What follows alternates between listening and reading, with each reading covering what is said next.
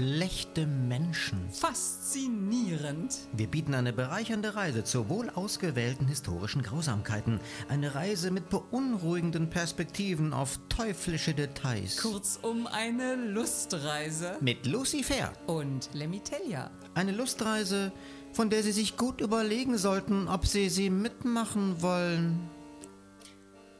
Herr Telja. Frau Fair, was haben wir denn heute an schlechten Menschen? Oh, heute ganz hinterhältig.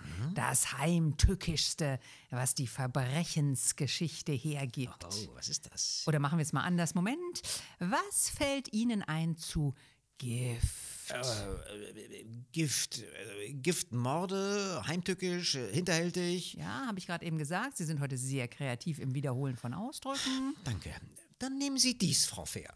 Mit Gift verbunden ist einer der größten und wahrsten Sätze aus Wissenschaft und Medizin. Oh, jetzt bin ich aber gespannt. Die Dosis macht das Gift. Ah, großartig von Paracelsius. Ja. Beziehungsweise Theophrastus Bombast von Hohenheim, wie er eigentlich hieß. Großartiger Name. Und er hat auch viel Schräges geredet und geschrieben, aber das war ein wirklich großer Satz. Im Detail hat er es sogar noch umfassender formuliert. Ich zitiere mal wörtlich. Ja. Alles ist Gift. Ausschlaggebend ist nur die Menge. Mit dieser Definition kommt man sehr weit. Egal ob Arsen, Zyankali oder Schokolade. Sehr Wenn wahr. du genug davon nimmst, bringt es sich um. Wenn du weniger nimmst, dann äh, nicht. Mehr noch. Weiter zu Gift.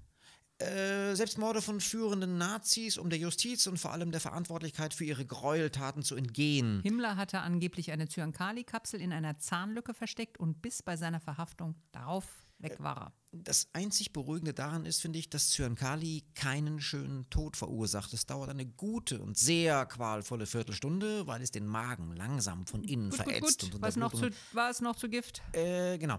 Äh, Giftmorde galten jahrhundertelang als die Waffe von Frauen. Ha! Das ist es. Hä? Frauen morden mit Gift. Damit war jahrhundertelang das schlimmste Vorurteil gegen Frauen verbunden. Die Heimtücke, die boshafte Natur des Weibes. Ja, ja, das war ein Vorurteil, absolut. Das Aber ist, ich höre da doch ein Aber. Ähm, aber naja, also es gibt dazu wissenschaftliche Arbeiten, ganz aktuell. Die Dissertation der Fachapothekerin Erika Eickermann zum Beispiel ist bekannt geworden. Darin schrieb sie nach Auswertung vieler historischer Fälle, wenn Frauen morden, dann fast immer mit Gift. Ja, eben. Wenn Frauen morden. Frauen sind bei Verbrechen erheblich unterrepräsentiert. Ja, geradezu verschwindend. Vor allem bei Gewaltverbrechen. Und vor allem, warum haben Frauen, wenn überhaupt, dann oft mit Gift gemordet? Also ich vermute, wenn, wenn Sie jetzt schon so fragen, vermute ich nicht ausschließlich aus Heimtücke. Nein, aus Not, weil Frauen in der Regel Männern an Körperkraft unterlegen sind. Und ein weiterer Grund, der auch in der erwähnten Dissertation von Ihnen übrigens zum Tragen kommt, weil Frauen traditionell zuständig waren für die Zubereitung der Speisen, auch für die Kenntnis und Pflege von Kräutern. Das bedeutet im Klartext Gift, weil Frauen sich wegen der ihnen von der Gesellschaft zugeordneten Aufgaben besser mit Körpern auskannten. Ähm, und vielleicht auch noch, weil Frauen schlicht, ich sag mal, schlauer sind als Männer. Das ist ein bisschen schleimig, oder? Also mit, mit blutigem Messer oder der Axt in der Hand neben dem Opfer stehen und sagen, ich war's nicht, das ist nicht die klügste Idee. Ja, das ist sehr schön, sehr schön. Ja, Wer wird denn überhaupt von Frauen ermordet? gute Frage. In 50 Prozent aller von Frauen begangenen Mordfälle Na? töten sie den Partner oder den Ex-Partner. Und zwar wegen Gewalt von ihm. Das ergab eine Untersuchung der Uni Neuenburg in der Schweiz. Aber es gibt Ausnahmen. Ich habe ja auch gerade gesagt, in 50 Prozent der von Frauen begangenen Mordfällen. Auch mit geringer mathematischer Begabung könnte man daraus schließen. Äh, warten Sie, da sind noch mindestens 30 Prozent für andere Fälle drin. Warum sind eigentlich Künstler immer so stolz, kein Mathe zu können? Ah. Damit sind wir bei einem konkreten Fall. Gesche Gottfried, der mörderische Engel von Bremen. Das war die berühmteste deutsche Serienmörderin ihrer Zeit. Anfang des 19. Jahrhunderts soll sie in Bremen nachweislich 15 Opfer mit Arsen vergiftet haben. Zunächst traf es ihren Ehemann. Ha! Sehen Sie? 50 Prozent Partnermorde, vermutlich wegen Gewalt. Dann traf es ihre Mutter, ihre drei Kinder Oh und ihren Vater. Ja, okay, okay, okay. Weitere, weitere Morde folgten. Daneben verteilte sie kleine, nicht tödliche Giftdosen in rauen Mengen. Warum sie all das tat, ist letztendlich bis heute rätselhaft. Ihren Mann könnte sie noch ermordet haben, um einer unglücklichen Ehe zu Frau entkommen. Sie können aber auch nicht locker lassen damit, oder? ja, nein, kann ich nicht. Aber naja, also später scheint sie in einen wahren Tötungsrausch verfallen zu sein. Allerdings. Und zuletzt erweckte sie den Eindruck, als sehne sie sich danach, entdeckt zu werden. Sehr eigenartiger Fall. Lange Zeit bemitleideten und achteten die Bremer die angesehene Bürgerin, die anscheinend die furchtbaren Schicksalsschläge, die sie trafen, tapfer ertrug. Sie nannten die Witwe Gottfried sogar Engel von Bremen, weil sie ihre dahin siechenden Opfer so hingebungsvoll umsorgte. Doch irgendwann starben so viele Menschen in ihrer Umgebung, dass die Nachbarn misstrauisch wurden. Und als sie schließlich sichtbare Arsenspuren in Lebensmittel fanden, war die Mörderin enttarnt. Im März 1828 landete Gesche Gottfried im Gefängnis. Drei Jahre später starb sie durch das Schwert.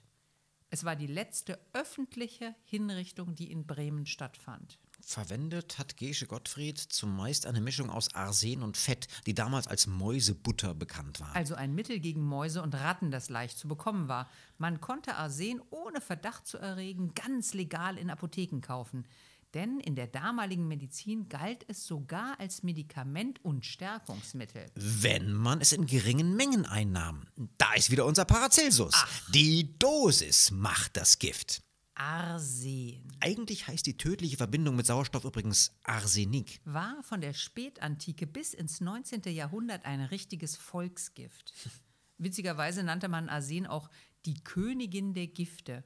Also Volk und König, das ist ja eine Karriere. Also Arsenik war quasi der VW-Käfer unter den Giften. Weit verbreitet, günstig zu kaufen. Eine kleine Dosis in etwa 150 Milligramm reichte und vor allem über Jahrhunderte war es absolut nicht nachweisbar. Schlau. Das bedeutet, man war als Täter nach der Tat fein raus oder über alle Berge. Jeder in der Umgebung des Opfers könnte es gewesen sein. Üble Despoten, gewalttätige Ehemänner. Arsenik hat nicht nur Schlechtes bewirkt. Allerdings konnte man sich als Gewalttäter gegen Arsenanschläge gewissermaßen wappnen. Wer Angst hatte, von Unterdrückten mit Arsen vergiften zu werden, konnte über lange Zeit präventiv geringe Dosen davon nehmen, sodass er dann aufgrund der Gewöhnung durch die als tödliche Vergiftung geplante Menge gar nicht starb, weil, ach komm, sagen Sie es doch noch mal. Also für Sie gerne. Die Dosis macht das Gift. Ab 1840 konnte man Arsenik dann chemisch, Äh, Entschuldigung, Frau Fehlt, das Ja? äh, klingt jetzt, das kann man nicht machen. Da klingt die Was? Rheinländerin durch, also chemisch. Ja, wie würden Sie es denn jetzt aussprechen? ja, äh, chemisch. Ja, die Bayern. Was heißt hier die Bayern? Ja. Chemisch heißt chemisch. Nein, eigentlich heißt es ja chemisch. Dann einigen wir uns auf chemisch. Ja, machen wir. Okay. Konnte man Arsenik dann chemisch im Körper nachweisen. Und damit war Schluss mit dem Volksgift. Man wich in der Vergifterszene aus. Vor allem künstlich hergestellte Substanzen gewannen an Bedeutung. Neben Thallium, Quecksilber, Blei, Zyankali dann ab den 1950er Jahren. Genau, da gab es zu Beginn der 1950er Jahre einen spektakulären Fall in Deutschland.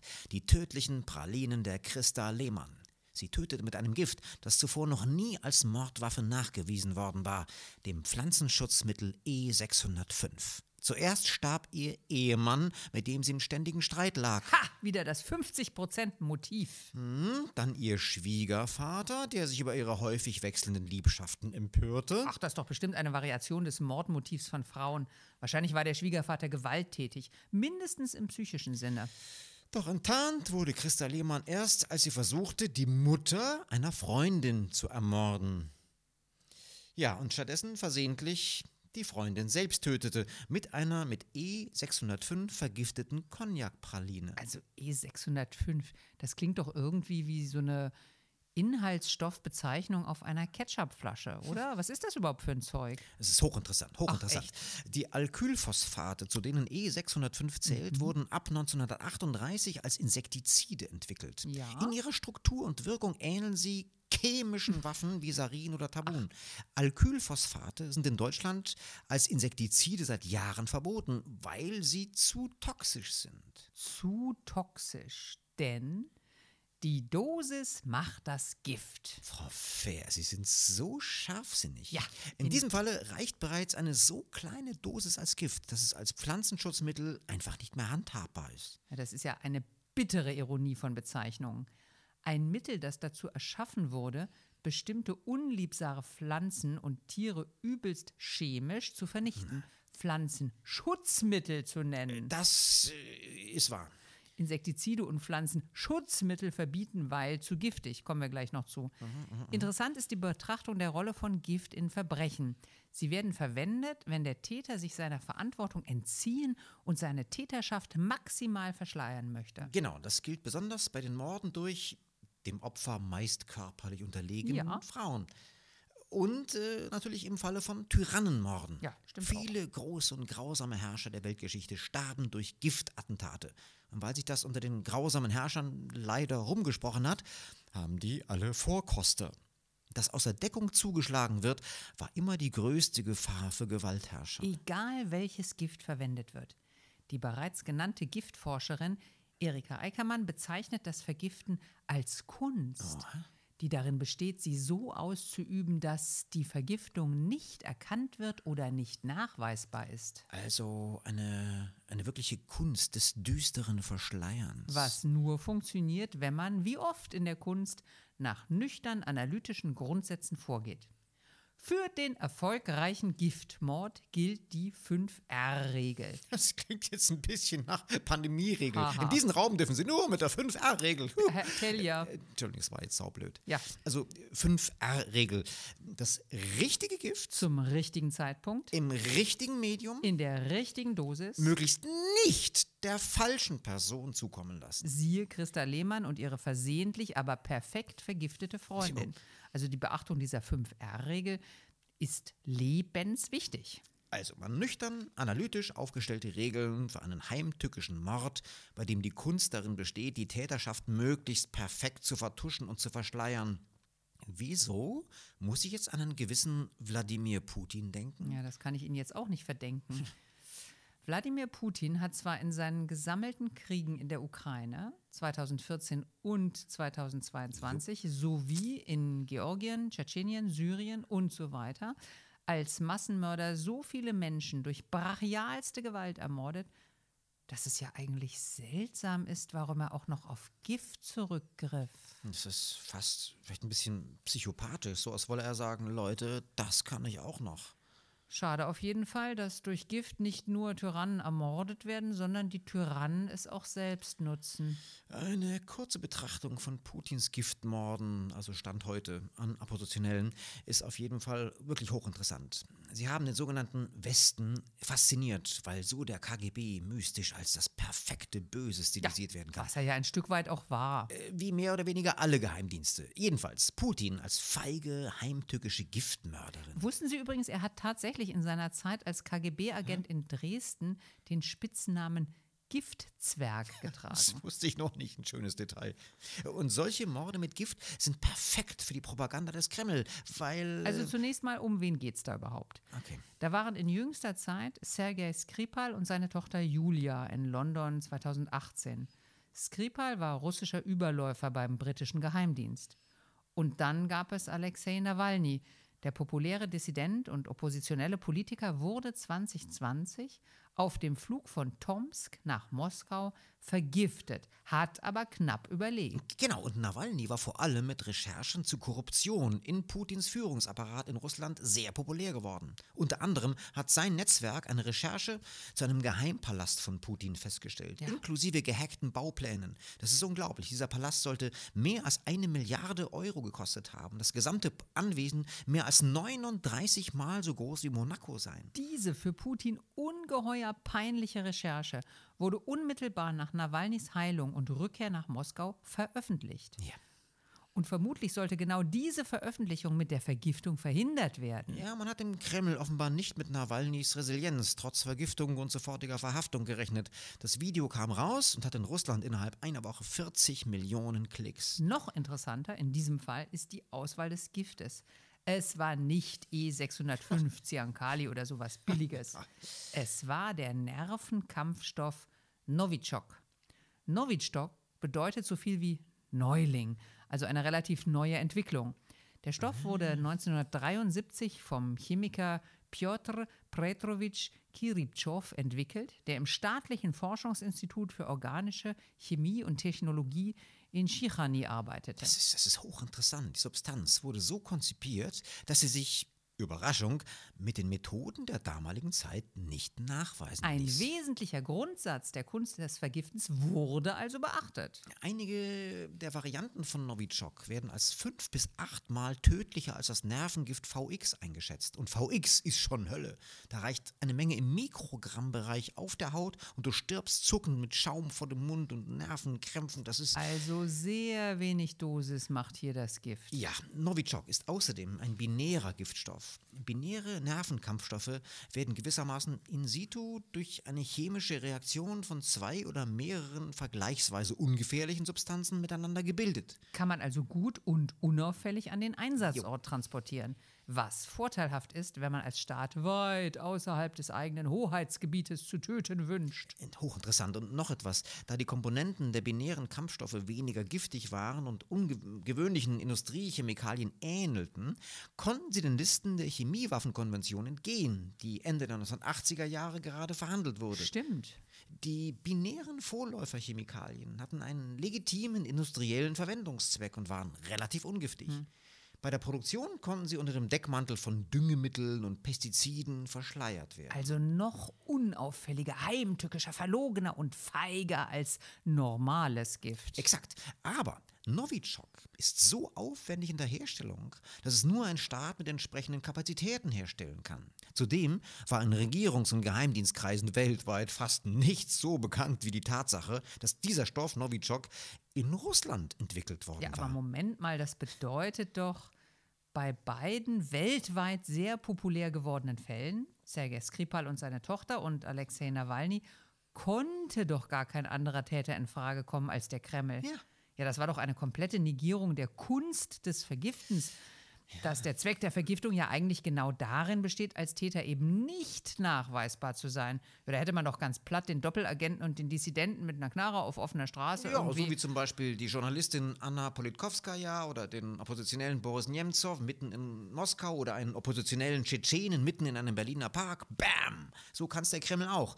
Aber Gift verbreitet einfach mehr mystischen Schrecken. Gift, hu, der Agent mit dem präparierten Regenschirm. Ja, und genau darin lag der Zweck bei Skripal und Nawalnys Vergiftungen. Angst und Schrecken verbreiten. Der Kreml erreicht seine Opfer überall und das auch noch sehr grausam. Gleichzeitig hat die Staatsführung die Täterschaft natürlich trotzdem mit haarsträubenden Argumenten von sich gewiesen. Ja. Das, das ist die perfekte Propaganda.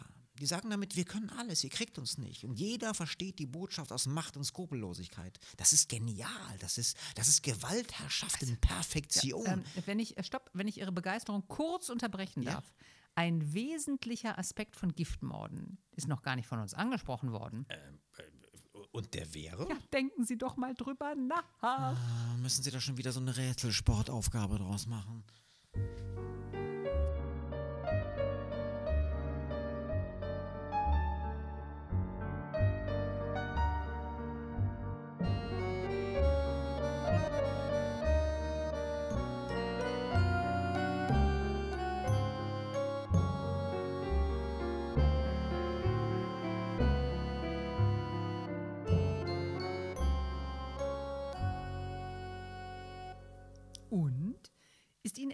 Eingefallen als Giftmordaspekt? Äh, nee.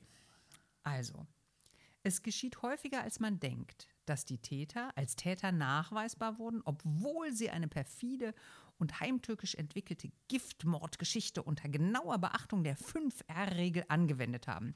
Und die Täter dann dennoch erfolgreich behaupten können, sie hätten das gar nicht so gemeint. Das Gift sei ja quasi nur ein unerwünschter Nebeneffekt gewesen. Äh, das klingt interessant, aber haben Sie vielleicht ein, mal ein Beispiel? Ja, selbstverständlich. Wir hatten das Beispiel Christa Lehmann, die in den 1950ern erstmals mit dem Pestizid E605 gemordet hat. Also weiß man doch spätestens seitdem, wie giftig diese Stoffe sind. Ja, sicher weiß man das, aber wo wollen Sie jetzt... Weltweit nimmt die Zahl der Pestizidvergiftungen dramatisch zu. Okay. Die Weltgesundheitsorganisation schätzt, dass 385 Millionen Bauern im Jahr 2019 Opfer von akuten Vergiftungen geworden seien. Wahnsinn. Die meisten in Asien und Afrika. Von den insgesamt 860 Millionen Bauern weltweit vergifteten sich demnach jedes Jahr fast die Hälfte. Das ergab unter anderem und ganz konkret der Bericht des Reporter-Innenforums mit einem deutschen Analyseinstitut in Nigeria. Im gesamten Land Nigeria arbeiten Hunderttausende mit den Spritzgeräten für Pestizide, ohne jeglichen Schutz, ohne zu wissen, was sie da überhaupt versprühen. Unter Ausnutzung von brutaler Armut. Zum Teil können selbst die Bauern, für die sie arbeiten, die Bedienungsanleitungen für die Pestizide gar nicht lesen. Da reinigen die Arbeiter die Geräte von Hand oder saugen verstopfte Düsen mit dem Mund frei. Es ist unfassbar. Ja, es gibt sogar Reportagen darüber, unter welchen Umständen die Pestizide verspritzt werden. Wie hoch die Sterblichkeit unter den Arbeitern ist, ist aber schwer belegbar, weil es Langzeitwirkungen sind. Da, da ist es wieder. Die Dosis macht das Gift. Und die 5R-Regel zum richtigen Zeitpunkt, das richtige Gift an nichtsahnende Opfer. Es gibt aber doch gut dokumentierte Fälle, was dort im Einzelnen geschieht. Zum Beispiel mhm. 2020 im nigerianischen Bundesstaat Benue der Kornkammer Nigerias im Dorf Oye Obi. Das wurde im Zeitmagazin dokumentiert.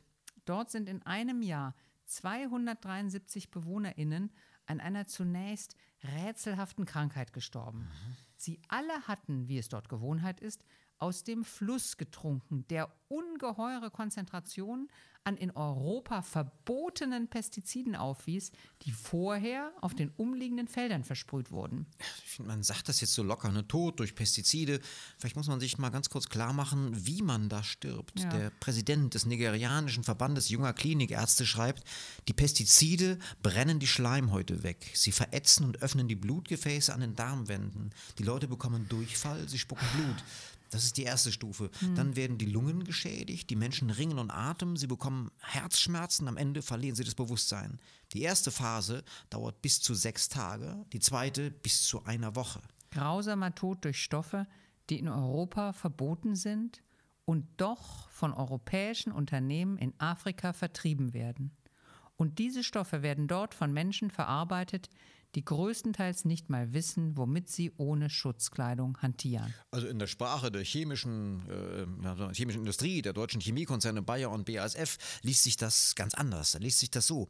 Insbesondere das bevölkerungsreichste Land Afrikas, Nigeria, ist ein Blue Ocean so heißt es in internen Papieren, ein Markt der beinahe unbegrenzten Möglichkeiten. Ja, weil man dorthin Gifte verkaufen kann, die man bei uns nicht verwenden darf in den Blue Ocean. Tja, lange hatten beide Unternehmen Nigeria gemieden, weil sie die politische Instabilität fürchteten. Doch seit zehn Jahren können sie den Marktprognosen für diesen Blue Ocean Nigeria nicht länger widerstehen. Genau, während in Europa die Akzeptanz für Agrarchemikalien schrumpft, erste Regionen ihren Einsatz sogar ganz verbieten wollen, erhoffen sich die Hersteller neue Absatzchancen.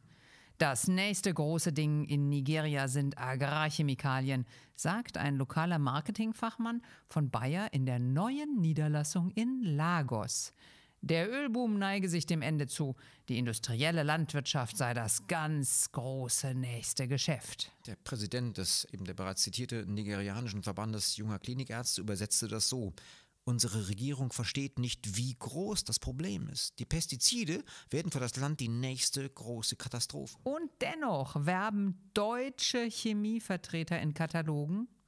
Wir verkaufen hier nichts, was in der EU nicht erlaubt ist. Dabei ist in der EU zum Beispiel illegal, die Insektizidwirkstoffe Thiacloprid oder Betazyflutrin einzusetzen. Und dennoch ist es legal, diese Chemikalien in der EU zu produzieren mhm. und ins Ausland zu verkaufen. Heißt, was für die Europäer zu gefährlich ist, ist für Afrikaner noch gut genug. Das heißt vor allem, man weiß, dass es Gift ist und verkauft es dennoch.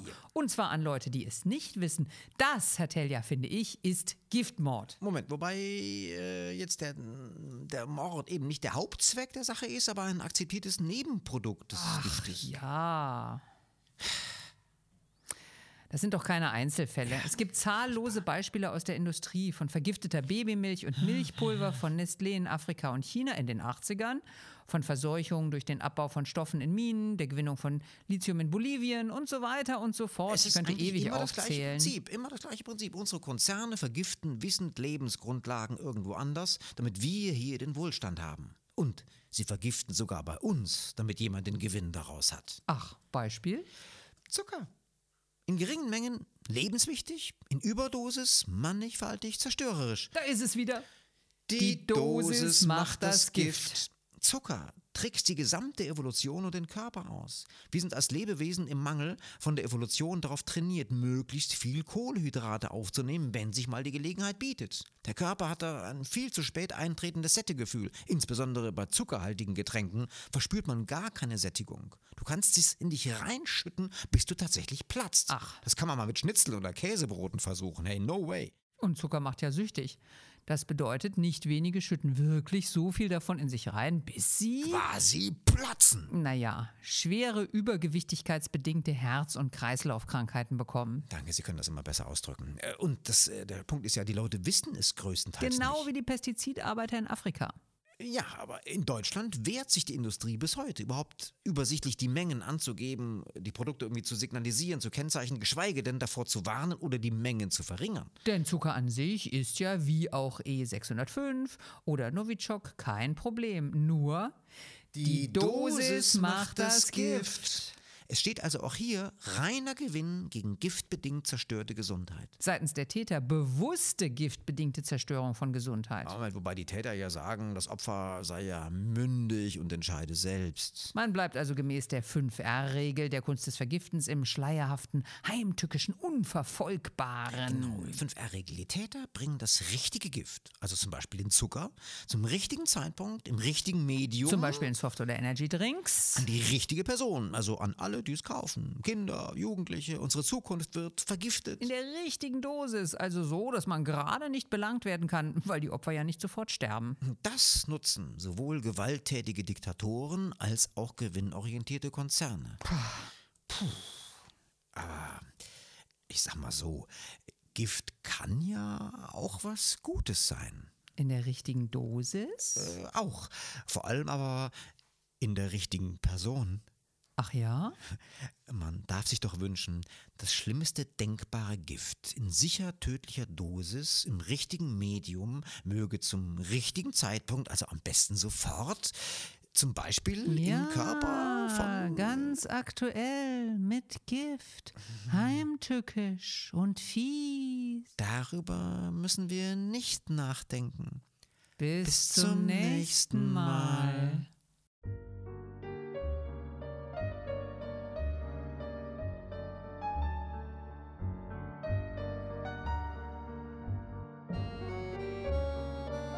Beunruhigende Restgedanken noch. Das wünschen Ihnen von Herzen Lemmy Tellier. und Lucifer.